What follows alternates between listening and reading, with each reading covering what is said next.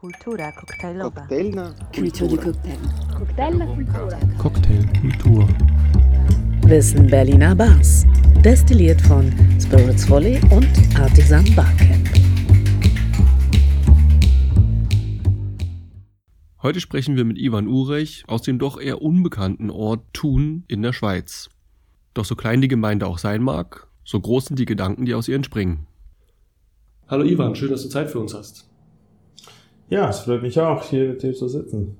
Wir waren gerade beim äh, Basler Bartender Wettbewerb für, für die Cocktail Competition äh, und sitzen jetzt in Les Trois Rois und warten auf unsere Sandwiches, Tartar-Sandwich und Lachs. Und ich nutze die Möglichkeit gerne, um kurz zu hören, wer bist du, wo kommst du her, wo ist deine Bar? Ja, ich bin äh, Ivan Urech, komme aus Thun, aus der Schweiz. Thun ist ein kleines Städtchen, gelegen mitten in den Alpen. Heute Morgen hatten wir noch Schnee. War natürlich schön und auch nicht, weil im Mai Schnee ist natürlich nicht das, was du immer sehen willst, aber wir sind uns das gewöhnt äh, in den Bergen. Aber es ist natürlich auch schön, ein bisschen da rauszukommen und auch die andere Welt zu sehen. Und Thun ist ja jetzt, also man sagt jetzt nicht Tokio, London, Thun. ne, Das ist eine eher ungewöhnliche Stadt für eine hochwertige Bar. Was macht eine Bar aus und warum Thun? Ja, ich denke, warum tun? Ähm, ich habe in diversen äh, Städten im Ausland auch schon gearbeitet und äh, warum nicht tun? Warum muss alles sich immer konzentrieren auf äh, die großen Sachen, sei es London, Paris oder eben, wie du gesagt hast, Tokio? Wenn die Vielfalt auch in den Kleinstädten sich äh, verbessert oder vermehrt, dann haben wir eine viel größere Community, als wenn alles nur zentriert ist auf die Großstädte. Das ist auf jeden Fall ein richtiger, ein richtiger Einwand. Ich kann mir vorstellen, dass ihr dann auch aus ganz anderen Ressourcen schöpfen könnt oder einen ganz anderen Einschlag habt in eurer Bar. Ja, ich denke, in den großen Städten ist natürlich schon sehr viel gegangen. In äh, kleinen Provinzdörfern oder Städten, da ist sehr, sehr viel Pionierarbeit noch zu leisten. Man hat es vielleicht schon im Fernsehen gesehen oder man hat es schon mal gehört oder hat mal im Urlaub in so einer Bar zum Beispiel etwas getrunken. Aber bei sich zu Hause sind die üblichen Getränke eher die, die auf dem Tisch landen. Und genau da ist es natürlich spannend, dem Gast etwas auch in seiner Provinz zu, zuzubereiten, um ihn auch da zu überraschen oder ihn auch auf einen Weg zu führen, den er noch gar nicht kennt. Und so klein Thun ja dann doch am Ende ist, äh, es scheint zu funktionieren. Wie groß ist eure Bar? Wie viele von euren Einwohnern könnt ihr begeistern für euch? Ja, Thun hat äh, 50.000 Einwohner, nur die Stadt, und dann mit der Agglomeration sind es etwa noch 100.000 darauf. Und unsere Bar hat äh, 60 Sitzplätze.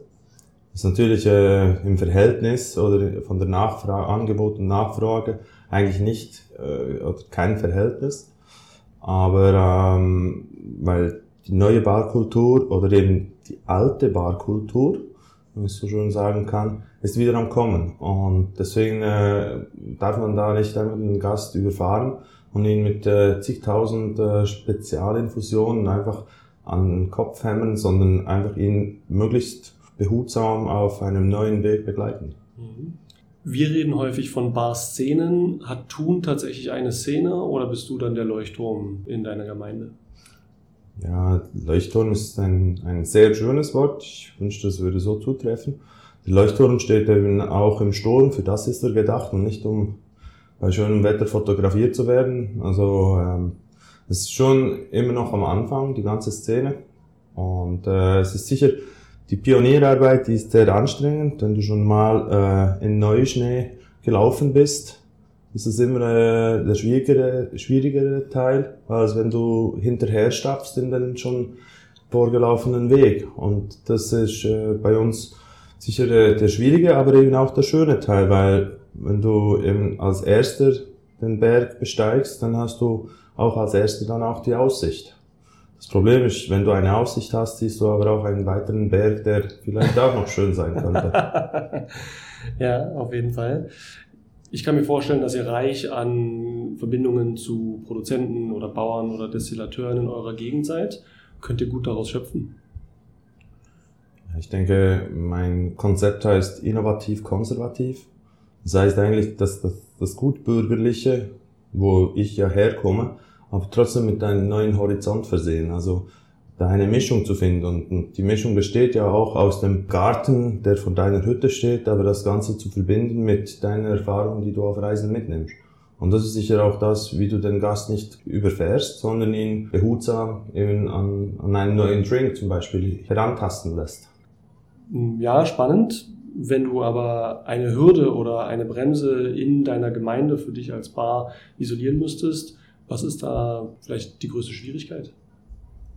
Ich denke, von der Politik her ist vieles äh, ziemlich, äh, manchmal ziemlich eingeschränkt, weil sie durch das, äh, sie haben das konservative Verhalten, weil sie das gut bürgerliche eigentlich schätzen und das innovative Denken äh, ist ihnen zu waghalsig. Ich wünschte mir eigentlich manchmal mehr Christoph Kolumbus, der einfach dahin segelt, anstatt einfach äh, zu Hause zu sitzen und sagen, es war ja schon bis jetzt immer gut und so soll es auch bleiben. Und das ist vielleicht eine ganz schöne Brücke. Wir sitzen jetzt hier gerade in Basel, eine Szene, die sich recht schnell stark vergrößert hat. Du hast auch gesagt, dass du schon in Berlin warst. Berlin mit Thun zu vergleichen, das wäre jetzt sicherlich nicht zielführend.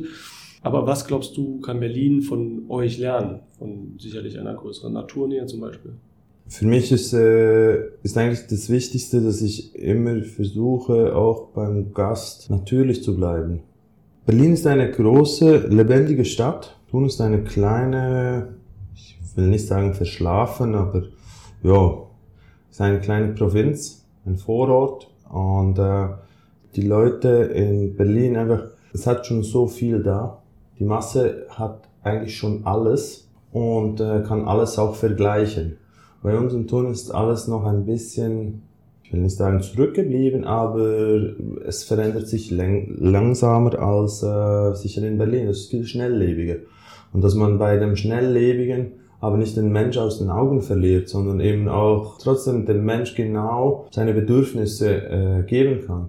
Weil der Mensch ist überfordert mit Social Media, mit, mit all diesen äh, verschiedenen Kanälen. Er hat äh, viel, viel mehr Wissen als äh, oder er denkt, er hat viel, viel mehr Wissen, wo er aber gar nicht zuordnen kann, was ist gut für mich und was ist eigentlich zu viel. Und dass er eigentlich eben dort auch, äh, schlussendlich steht der Gast im Mittelpunkt und der Gast fühlt sich nur wohl bei einem guten Gastgeber.